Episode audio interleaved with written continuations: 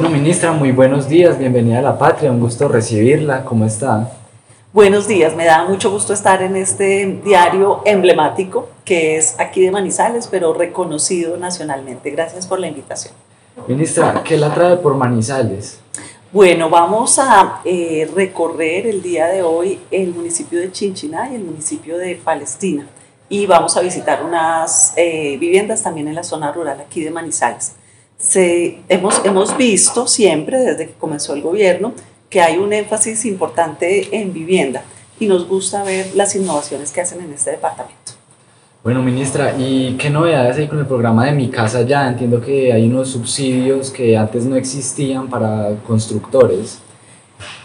Mm, Mi Casa Ya es un programa que lleva más de ocho años, desde el 2015, eh, funcionando en este país. Y es un programa muy eh, útil Primero, para las familias que quieren comprar una vivienda nueva, eh, que tienen la capacidad de adquirir un crédito hipotecario y el subsidio eh, contribuye tanto a la cuota inicial como un subsidio también a la tasa de interés. Es un programa emblemático. Así que este gobierno lo ha mantenido, pero le hemos hecho mejoras. La primera mejora que se hizo a comienzo del año es la, la, focalización, que llegue directamente a las familias que más lo necesitan, porque antes digamos que había colados en el sentido de que entraban familias que tenían ingresos eh, más altos eh, que la mayoría. Mm, hemos hecho una potenciación financiera, conseguimos recursos de adición para este año, emparejamos el subsidio a la cuota inicial con el subsidio a la tasa de interés, eh, en el plan de desarrollo tenemos 200 mil subsidios de mi casa ya. Y esto sucedió durante el primer semestre de este año, lo cual coincidió muy bien con eh, la decisión del gobierno nacional de utilizar o de aprovechar el dinamismo del sector de la construcción para que se convierta en, una, en un jalonador de la reactivación. Sabemos que durante los últimos meses la economía ha estado en, en, enfriamiento, digamos que no, no, podemos hablar de nada diferente a que los ritmos de crecimiento eh, eh, se comportan de igual manera a los ritmos del mundo entero. Y eso eh, le exige al gobierno nacional escoger los jalonadores, buscar cómo movemos la economía. Y el sector de la construcción, sin duda, es un gran aliado de la reactivación económica. Entonces, eh, hemos acordado, hemos trabajado con el sector financiero, con el sector de la construcción y el gobierno también, que una forma de detonar la, el otorgamiento de crédito hipotecario y por lo tanto de generar nuevas iniciaciones, que es el propósito que tenemos eh, para em, crear em, nuevos empleos y para hacer reactivación, es eh, otorgar los subsidios de manera anticipada, unas preasignaciones condicionadas.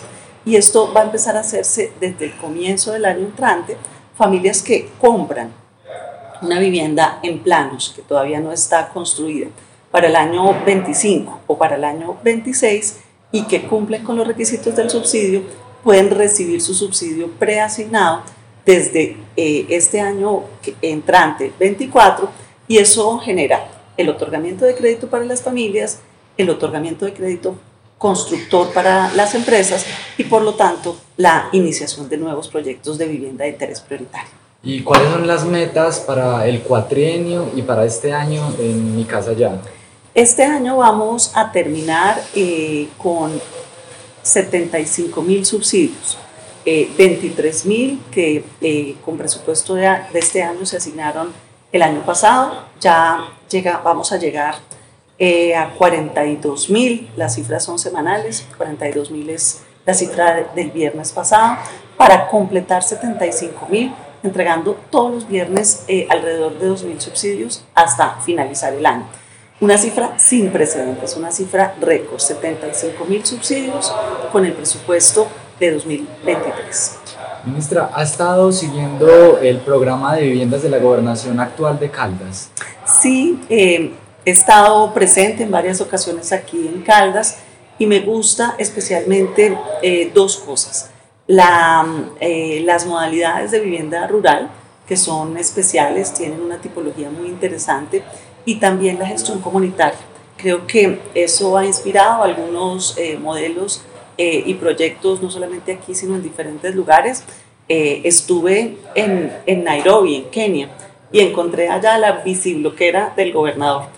así que eso realmente es, es, es, muy bonito, se siente uno muy contento. Bueno, le, le pregunto respecto al programa porque ha sido muy cuestionado acá localmente, ya que el gobernador se comprometió con 3.589 viviendas en su periodo que ya culmina en diciembre, y pues el avance es del 18%, 651 viviendas.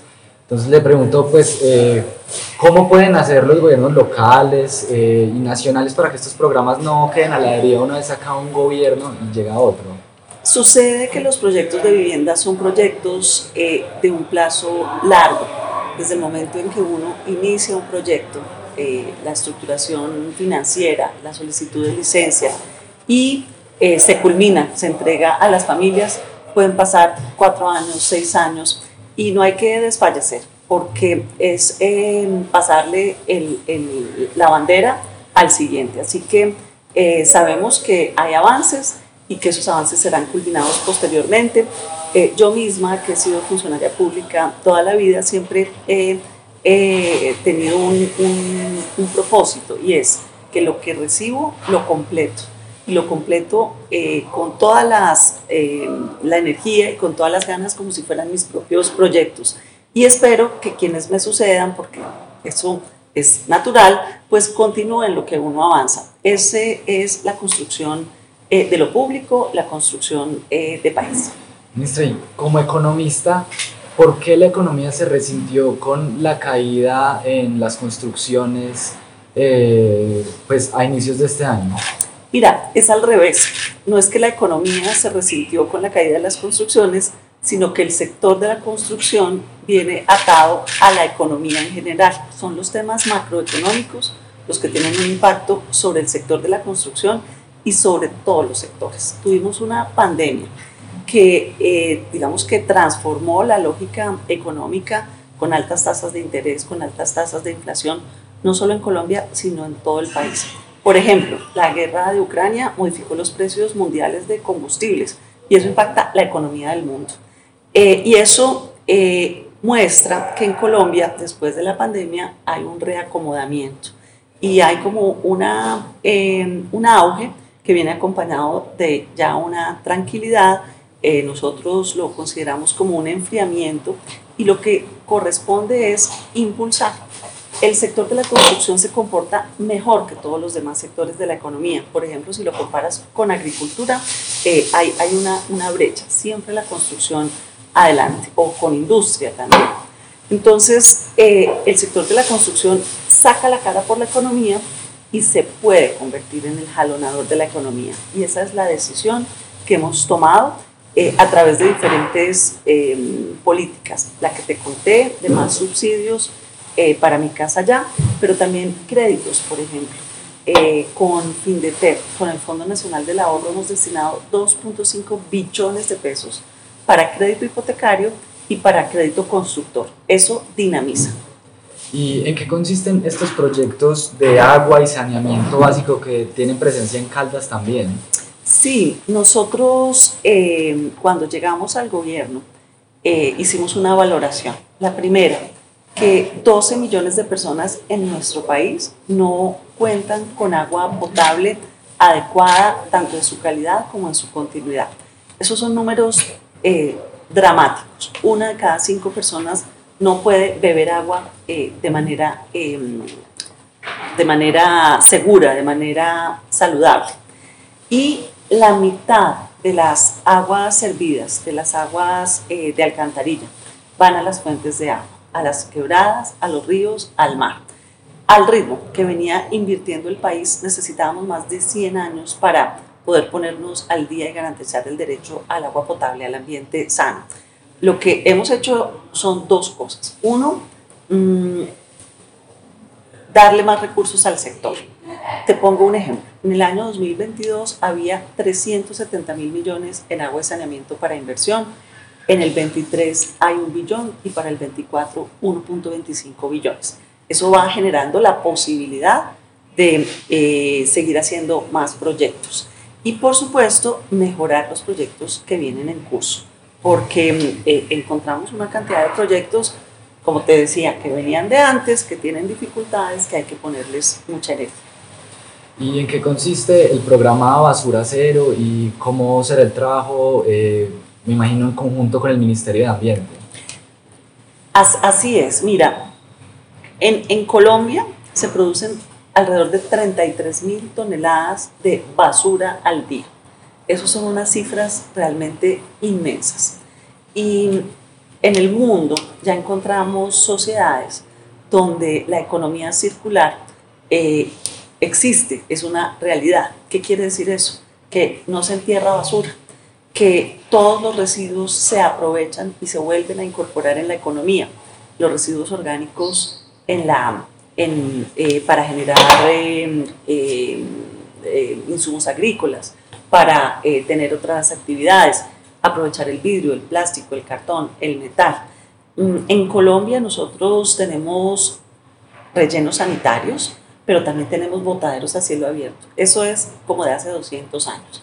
Esos son los que se quieren acabar. Eso hay que terminarlo porque es una, una, un problema para la salud pública serísimo. Los he visto en diferentes lugares del país. Y también tenemos una situación de orden social.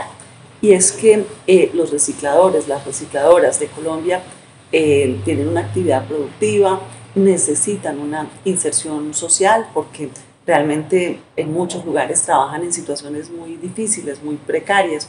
Entonces, todo esto eh, hace eh, indispensable eh, ponerle mucha energía, pero sobre todo muchos recursos a lo que hemos denominado basura cero, que son varias cosas. Uno, la inversión en infraestructura, porque la transición hacia, hacia no tener el enterramiento pues toma un tiempo y hay que adecuar la infraestructura que existe los botaderos a cielo abierto son eh, imperdonables en una sociedad. Dos, la inserción de los recicladores y las recicladoras. Ellos tienen organizaciones, ellos deben hacer parte de la economía, pero también parte de la sociedad. Y por supuesto, eh, el, componente educativo, pedagógico. Ya lo vemos en los niños, en los jóvenes, en las niñas, que eh, tienen una idea diferente a la de nosotros, los, los, los más viejos, sobre cómo eh, consumir y sobre cómo aproximarse al manejo de los residuos. Todo esto es el programa Basura Cero.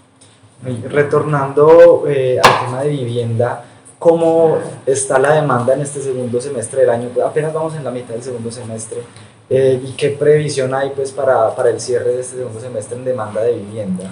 Pues la, la demanda es inmensa. ¿En qué sentido? En que tenemos en Colombia más de un millón de familias que necesitan una vivienda. El problema es su capacidad de pago y eso depende de, de, la tasa de interés, depende de la tasa de inflación y de los ingresos de las mismas familias. Mm, existe eh, una industria de la construcción que es muy activa, que produce viviendas y que acompañada con los subsidios hace que estas familias tengan acceso. Pero hemos visto que hay eh, otra gente a la que eh, debemos mm, eh, aportarle una diferente política de vivienda social. ¿Y a qué me refiero? A el déficit cualitativo. Las familias que tienen una vivienda pero en condiciones precarias. ¿A qué me refiero? Piso de tierra, paredes de tabla, techo de zinc, sin un baño, sin una cocina, sin una conexión a acueducto y alcantarillado hay 4.5 millones de familias en esas condiciones en Colombia. Y para ellos hemos diseñado una nueva política, la política eh, de mejoramientos de vivienda, de titulación de vivienda, de eh, legalización de barrios y otra posibilidad, y ahí nos inspira enormemente el caso eh, de Caldas, la autoconstrucción o la autogestión comunitaria. Son diferentes poblaciones, los que compran una vivienda nueva y los que necesitan otros mecanismos que son los que hemos diseñado y estamos ya implementando. Ahí se refiere a estos proyectos de mano de obra de las comunidades. Sí, mm, tenemos, tenemos un ejemplo maravilloso que comenzó en Montería hace unas semanas, tal vez como un mes y es que con aporte de lote de la alcaldía de Montería y con un subsidio de 35 salarios mínimos en materiales y herramientas para cada familia, eh, la, el trabajo comunitario permite eh, la construcción de una unidad básica y las familias, en la medida en que sus ingresos lo van permitiendo, a lo largo del tiempo van haciendo desarrollo progresivo. Eso es muy bueno para familias que tienen ingresos de menos de dos salarios mínimos, ingresos de origen informal, que no pueden, eh, como, no pueden tener un crédito. Tú imagínate un mototaxista, una persona que vende alimentos en la calle, pues sus ingresos día a día eh, varían. No, no tiene la capacidad financiera de tener una hipoteca de largo plazo, pero si recibe el, el, el CASE, el punto de partida, el lote, los materiales para iniciar su unidad básica, pues en la medida en que va progresando y va consiguiendo recursos puede completar su vivienda eh, a través del tiempo.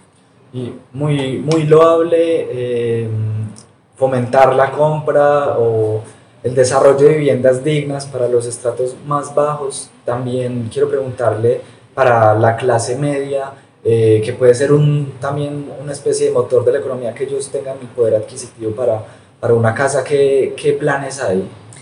Es, es muy interesante esa pregunta porque en este momento nuestra mayor dificultad es la tasa de interés.